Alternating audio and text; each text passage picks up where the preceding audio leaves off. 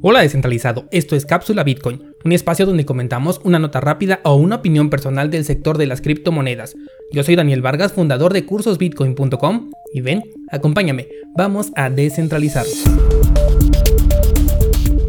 Hoy es viernes 5 de junio de 2020 y la verdad es que no encontré noticias interesantes que traerte este día.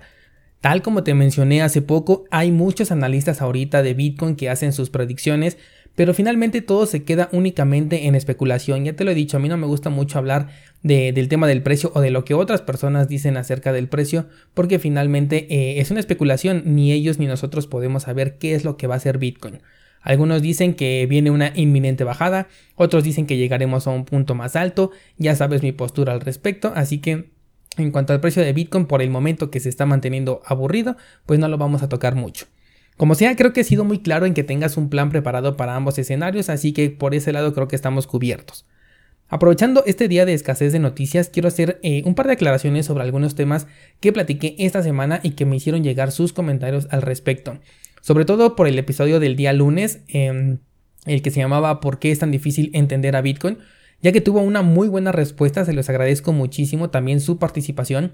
Pero la cosa se puso bien interesante cuando convertí este episodio de audio en un artículo escrito y fue la comunidad de Facebook quien saltó ante este artículo. De hecho, siempre te he dicho y he sostenido que Facebook es el peor lugar que puedes encontrar para hablar de Bitcoin, pero justamente como estas personas veo que necesitan ese apoyo, bueno, pues empiezo a compartir por ahí un poco de contenido, pero bueno, eventualmente me tengo que topar con este tipo de respuestas.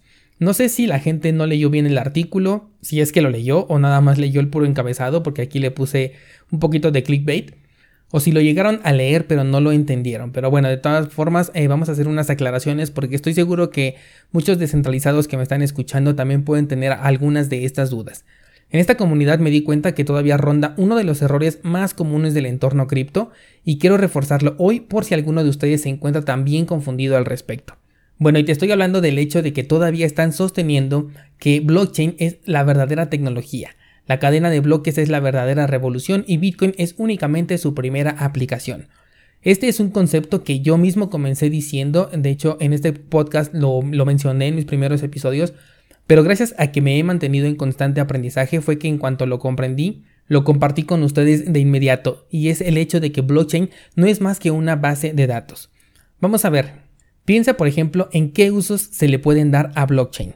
Sí, pueden ser usos ilimitados, pero todos los usos que se te vengan a la mente van a terminar siendo únicamente registros, porque eso es blockchain, solamente un libro auditable, un compendio de registros que puede ser incluso centralizado, entonces aquí también entra un enorme problema, pero bueno, ahorita vamos a ello. No vamos lejos, por ejemplo, si China saca una moneda y esta corre en una cadena de bloques, esta blockchain va a ser centralizada. Lo mismo pasa con Libra de Facebook. No importa que utilicen blockchain, el resultado de esta, de esta aplicación va a ser centralizado. Ahora, como te dije, en Facebook no todos van a poder participar al principio, o sea que no solo va a ser centralizada, sino que también es permisionada. Tienes que pedir un permiso especial para poder entrar a esta base de datos controlada por Facebook. ¿Qué tiene esto de revolucionario? Absolutamente nada. El cambio real lo marcó Bitcoin como tecnología, porque también a algunos eh, vi que les costó trabajo entender que Bitcoin es una tecnología. Y sí, también se utiliza como moneda, pero se le dio el término de moneda para que lo pudiéramos comprender y semejar con algo conocido, justo lo que te decía yo el lunes, más no porque realmente sea una moneda. Bitcoin es inmutable, es resistente a la censura y además es descentralizada, cosa que blockchain sí puede serlo, pero también puede no serlo. Ahora, Satoshi inventó Bitcoin y lo colgó en la blockchain, una tecnología que ya existía, pero que no provocaba ningún cambio de paradigma, simplemente porque en los términos en los que una empresa centralizada puede utilizar a blockchain, en realidad no le genera un beneficio real. Es por eso que esta tecnología, aunque nació antes que Bitcoin, no fue sino hasta que esta nació y la utilizó de manera descentralizada que realmente cobró fuerza y es a partir de aquí que se le empieza a dar una especie de marketing erróneo. Estas características de ser descentralizado, libre de censura y con un registro indeleble las tiene Bitcoin, pero no las tiene por defecto la cadena de bloques. De hecho, en el white paper, si lo has leído, el white paper de Bitcoin, ni siquiera hace mención a la blockchain, sino simplemente dice que se encuentran los bloques encadenados y por eso sí que de aquí también empieza a llamársele blockchain. Considero que la mercadotecnia le ha dado mucho impulso a esta cadena de bloques cuando en realidad es solamente un registro tonto. Y no, no lo estoy demeritando al llamarlo tonto. Entiéndase como un registro tonto el que ni siquiera sabe lo que está registrando. Solamente lo tiene ahí y es un tercero quien lo tiene que interpretar y que le da valor. Otro comentario interesante que me hicieron llegar es que cómo puedo sostener que los bitcoins no se transfieren si esta persona que hizo el comentario tiene sus bitcoins en una cartera en hardware y los transfirió con mucho éxito. Ok, si los bitcoins se pudieran transferir y entonces estuvieran dentro de tu cartera, no podrías tener acceso a ellos desde otro lado. ¿A qué me refiero? Con otra cartera que puede incluso ser de una marca distinta, o sea, por ejemplo, esta persona puede tener sus bitcoins en un ledger y yo con un Trezor y sus llaves privadas puedo tener acceso a esos bitcoins. Con una cartera como Electrum, una cartera digital, también puedo tener acceso a esos bitcoins y puedo moverlos porque no están dentro de la cartera. Están regados por la blockchain, ahora sí la blockchain, en forma de registros, en forma de inputs y outputs. Me gustaría mucho que pasaras a checar el curso de mixers de Bitcoin que estoy publicando ahorita los días martes y jueves porque estoy dando una explicación paso a paso de cómo son cómo es esto de los inputs y los outputs ya con elementos visuales que te permiten comprender mucho mejor este asunto. El punto aquí es que el Bitcoin que dices poseer no está en tu cartera, está registrado en la blockchain que con las llaves privadas que tienes puedes modificar uno o varios registros específicos dentro de esta misma cadena. De hecho, un ejemplo que me encantó y lo vi con un youtuber es que, por ejemplo, tú puedes abrir con tus llaves privadas tu cartera en un Trezor, en un Ledger y en, un, en una aplicación como Coinomi, por poner un ejemplo. Puedes abrirla con las tres al mismo tiempo. ¿Qué pasa aquí? ¿Tus bitcoins están dentro de una cartera? ¿Están dentro de las tres? ¿Los tienes por triplicado? ¿O dónde están? No. Los bitcoins no están ni en una cartera ni tampoco están en las tres carteras. Están en un registro público y como es público, o sea que es de libre acceso, las tres carteras junto con tus llaves privadas tienen la capacidad de interpretar lo que hay dentro de este registro inmutable y mostrártelo en pantalla, mostrarte estos UTXO. ¿Qué demonios es esto que nunca había mencionado? En términos sencillos, los UTXO son los bitcoins que no te has gastado. Este término también lo profundizo en el curso de Mixers. Este ejemplo me parece de lo mejor para poder comprender que los bitcoins no están en un dispositivo que tú controlas, pero lo que sí tienes es la herramienta necesaria para poder modificar el registro.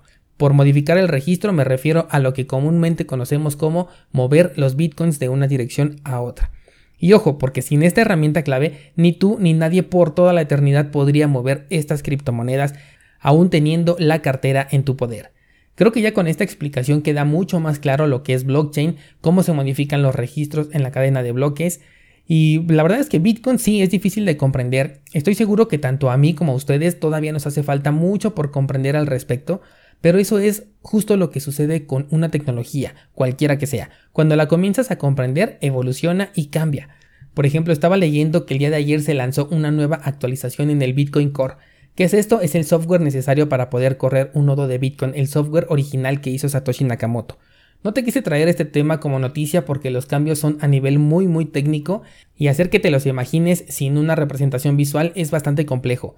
Lo que sí quiero es correr mi propio nodo de Bitcoin, explicarte esto paso por paso con recursos visuales para que una de dos o entiendas cómo funciona, para qué sirve tener un nodo de Bitcoin o bien puedas montar tu propio nodo, lo cual sería altamente recomendable y te pongas a contribuir con la red.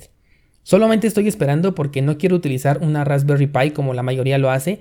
Yo lo que tengo es la intención de armar una nueva computadora para poder trabajar y dejar esta que estoy utilizando corriendo un par de nodos. Si te interesa este tema, obviamente no te esperes a que yo suba este contenido, busca la documentación oficial de Bitcoin, que finalmente es ahí donde yo voy a sacar el material, pero bueno, te aviso que en el mediano plazo voy a crear este contenido ya bien detallado para ti, así que también si te interesa escucharlo con mi explicación, pues estate muy pendiente.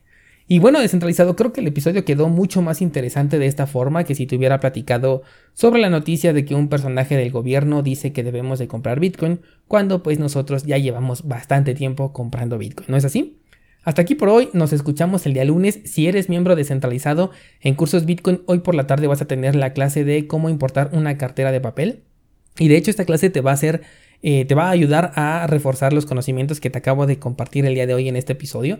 Así que eh, pásate a checarlo y si no eres miembro descentralizado, aún así puedes ver el episodio de introducción del curso de mixers que te estoy recomendando. Está bien interesante, pasa a checarlo. De hecho, todos los videos de introducción de cada uno de los cursos son gratis, así que aprovecha el contenido con tu suscripción de pase libre. Nos vemos ahora sí el lunes con más información.